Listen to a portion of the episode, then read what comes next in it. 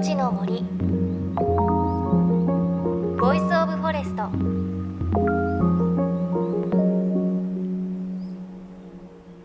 おはようございます。高橋万里恵です。JFN38 局を結んでお送りします。命の森 Voice of Forest。この番組は森の長城プロジェクトをはじめ全国に広がる植林活動や自然保護の取り組みにスポットを当てるプログラムです。各分野の森の賢人たちの声に耳を傾け森と共存する生き方を考えていきます。6月ももうすぐ終わり7月がやってきますね。早いですね。ちょうど今の時期はあやめの花が咲く頃です。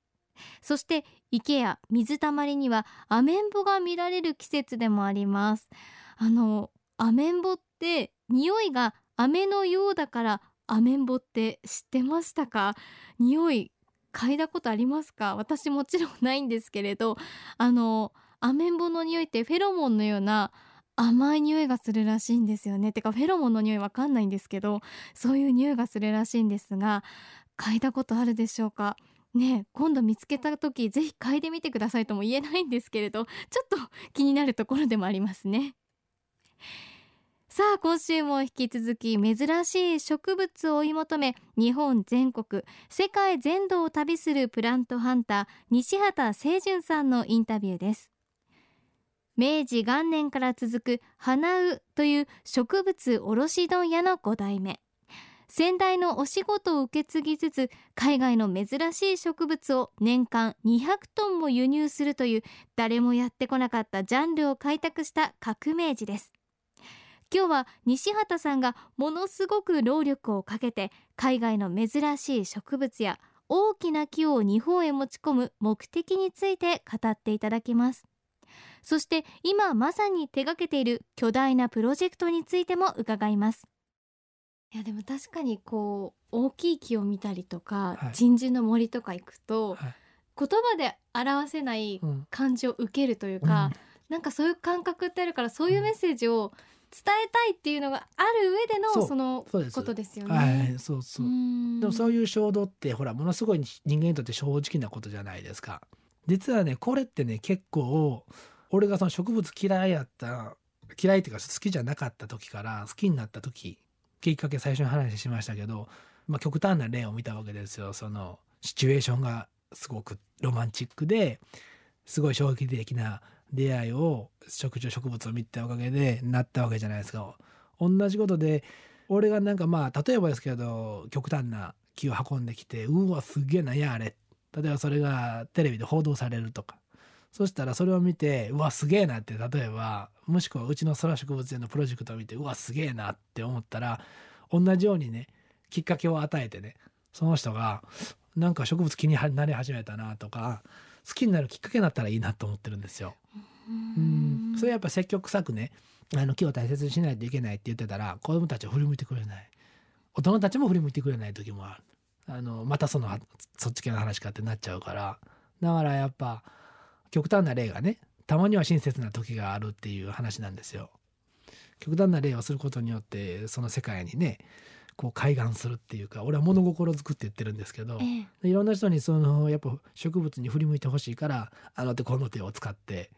あの、まあ、やってるって感じなんですかね。えーその、はいこうあの手この手を使って振り向いてもらう中で、東京でもはい、プロジェクトされてるんですよそうめね。ちゃくちゃ多いですね東京の周りでは。はいあの品川区はいはいはいのはいはい緑化の取り組み、はいはい、あれはどういうことされてるんですか？あれはね多分ですけど規模的には都内で今一番大きな再開発はで、山手線内で大ね崎大崎です大崎、はい。そうそう、まあ、大崎の街づくり、まあ、その中に最大級のタワーマンションがあってオフィス棟があったり商業施設があったり公園っていうか広場ですよね。が7つぐらいあったり、へまあ、そこの植栽の基本構想っていうか最初からの構想とそれから樹種選びとかーはい。全てやらせていただいたっていう。へーもう植える木とか植えた木とかはい、はいあるんですか？あのーもちろんです。あの今もどんどん進んでて、ええ。もう俺が入ったこれ20年ぐらいの巨大なプロジェクトなんでね最後の2年か3年で入ったわけですよ俺は。あーはい。呼ば呼ばれたわけですよ。だからもうほぼ決まってたわけです。どこの公園にどんな木が何メートルのものが何本植わるとかっていうのも全部決ま、まあ、何万本って植わるんですけど木が、はい。全部決まってたのにそこで俺を招いてくださってそれでもうほとんど一から全部考え直して、ええ街全体をガーデンシティにするっていう構想でやってるはいにもかかわらず、なんか特徴が全くなかったんですよだから全部そのコンセプトを考えてそのコンセプトっていうのはまあおあんだけ大きな街でもともとはその四季を売りにする街にしたいっはいて言ったんです。あなるほどと会議で。でも四季を売りにしてる例えば四季とガーデンって言ってヤフーでもグーグルでも検索してくださいと。9,000万件ぐらい引っかかってきますと。うん。そうじゃなくってもっと人がこう街の中をまあ巡れるようなとかもう一歩踏み込んで強い引っかかりっていうかコンテンツを作った方がいいなと思って俺は逆にそのまあれがでかすぎるから7つに分けたんですよ。ええ。公園っていう、まあ、広場をね。分けてそれぞれに全部特徴をつけたんです。でここは住む人があの行こう場所やから食べれる森にしようとかここは子供たちマンションあの住むところに近い場所の公園だから見通しがいいようにコミュニティガーデンにしようとかここはオフィスの人がや行こう場所にするから四季とかその色の移り変わりが分かるようにカラフルなガーデンにしようとかここは行こうと思ってしか行けない普段通る人が通る場所じゃないから逆にオアシスっていうテーマにしようとかっていうのをいちいち全部コンセプト考えて、ええ。でまあそれにを象徴する、まあ、シンボルツリーをそれぞれに広場につけてそういうこうあのなんていうのかないろんなところを回れて緑ももちろん溢れてて、はい。なんかその学びになるようなね感じにしたわわけなんですけど。えー例えばどんなシンボルツリーがあるんですか？例えばね,、うんとね食べれる森だったら、はい。食べられる森？そうそうすごい。食べられるもの、まあ、エディブルパークっていうんですけど、ええ。では果樹つまりこう実をならす木っていっぱいあるんですけど世界中に、まあ、そういうのをいっぱい集めて植わってるんですけどそれの中で一番長生きする果樹って何か知ってますか、えー、果樹。うん、なんだろう。の中で一番長生きなでもさくらんぼとかしか思い浮かばないんですけど。あー。まあさくらさくらんぼはねそんなにでも長生きしないんですよさくらんぼ自体はね。えーえー、なんだろう。樹齢ね1000年とか2000年生きる実をならす木って言ったらまあほぼオリーブぐらいしかないんですけどあオリーブなんですよ。オリーブ、だから僕の場合はその流通に乗ってる植物を扱ってるわけじゃないから、現地から本当にそのまあその時はスペインから巨大なオリーブを持ってきてで実際その町に植えたりしてるんです。ー私清純さんのはい、あの映像で見たの思い出したんですけど、はいスペインのあのオリーブファームみたいなところはいではいはいはい。すごくこう枝がこう空と水平にというか横に広がってる。はいはいはい。あれ本当に見事なオリーブですよね。はいあの空と水平に枝が広がってるっていう表現いいですね。あよかった。それすごいいいですね。い。やなんかすごいこう光浴びてるなと思って。そうあこんなのあるんだって思ったんですよね。あの要はオリーブ園ってねあの道作るとオリーブをぶっ倒されるわけですよ要は。とか公園ができるとかディベロッパーが何回発ったら、そこのオリーブ園ぶっ倒されてでそういうものとかがもう確かにね古くなりすぎるとまあ産業植物なんでえつまりこうもう古くなって実をつきが悪くなると更新していくわけじゃないですか。ええ。これは当たり前のまあどどの作物でも同じことだと思うんですけどでもそれが美しいとうん。オリーブの場合は。だからそれは実をつけなくってもあのあつけそういうふうな古くなっても俺はその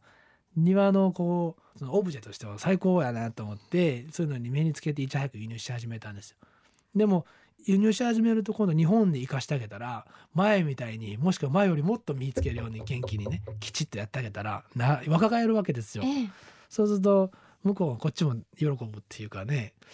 だからオリーブなんかで言うたらそういうのがこうやっぱり例えばエディブルパークをはい象徴する存在であったりとか、えじゃあこの大崎に行けば見事なオリーブの木を見ることができるんです会えねますよ。うわすごい。いやそれはもちろんね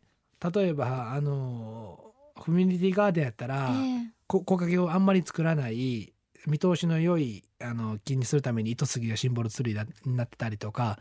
例えばカラフルガーデンやったらやっぱり日本の四季を代表するような、まあ、もみじをはい。ご神木みたいなのがシンボルツリーになってたりとかオアシス行くと砂漠の植物がシンボルツになってるんですよ。うん。いろいろある中ででもまあそのオリーブっていうのはそのエディブルパークっていうその一部のシンボルツリーのみならずうん街全体のシンボルツリーにも選ばれたんですよ。でそれなんでかというとね、まあ、2年間ずっと毎毎週のようにこう会議に出るわけなんですよ。ええでねずっとこうプレゼントが説明とか繰り返すんですけどある時そのこの町にシンボルツリーがいるなと思った時に、まあ、大崎っていう町を、まあ、ブランディングするっていうのが一つの大きなテーマやったんでそうか大崎に住むことをブランディングするかと思って、うん大崎に住むって大崎ってこう英語で書くと「王に住むやから大崎に住むやな王にリブかあオリーブや。本当ですか？そういうダジャレプレゼンが。まあ別にそれだけそれがだけが理由で決まって、大崎に住むっていうね、それだけが理由じゃないんですけどまあ語呂合わせはもちろんそうだけれども、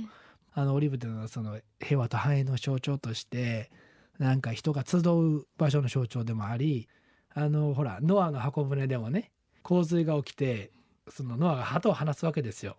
だからオリーブの葉っぱを加えてきたからそこにノアが大陸があるってこう気づくんですけどつまりその帰る場所の象徴でもあるっていうことですええよね。立派なこう最初王に住むかと思いましたけど立派なシンボルツリーですねそうなんですよ。ね。だからそれがいいんじゃないかなっていうことで、ええ。まああのオリーブを町の中心の交差点だったりとかあの入り口とかに植えてあのしてるんです。へえ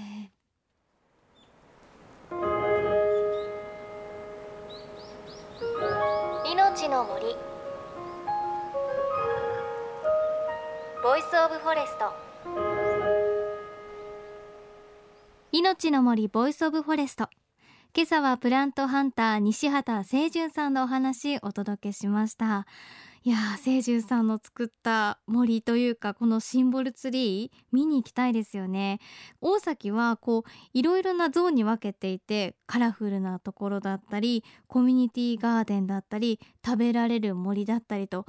自分の庭とかあと自分の街にもねこういうゾーンができたらすごく楽しいですし日本の四季をしっかり感じられるんだろうなというふうに思いました。あと印象的だったのは私これこう大崎に行けば見られるんですねって言った時に会えますよって清純さん言っていてあそっかこう木っていうのは見る存在とかじゃなくて清純さんにとっては会う存在なんだなっていうのをすごくなんか素敵だなっていうふうに思いました。でちなみにこの東京大崎の再開発プロジェクト植えられたオリーブの木の写真あるんですがこう街中にオリーブの木結構大きい木ですね。幹も太いオリーブの木が植えられています。まだ成長途中で葉っぱも生い茂っていないんですがこれから街と一緒にね成長していく姿っていうのは住んでいる人にとってもすごく楽しみなものになるんだろうなという感じがします。さあそして番組ではあなたの身近な森についてメッセージお待ちしています。メッセージは番組ウェブサイトからお寄せください。命の森ボイスオブフォレスト。お相手は高橋まりえでした。命の森。ボイスオブフォレスト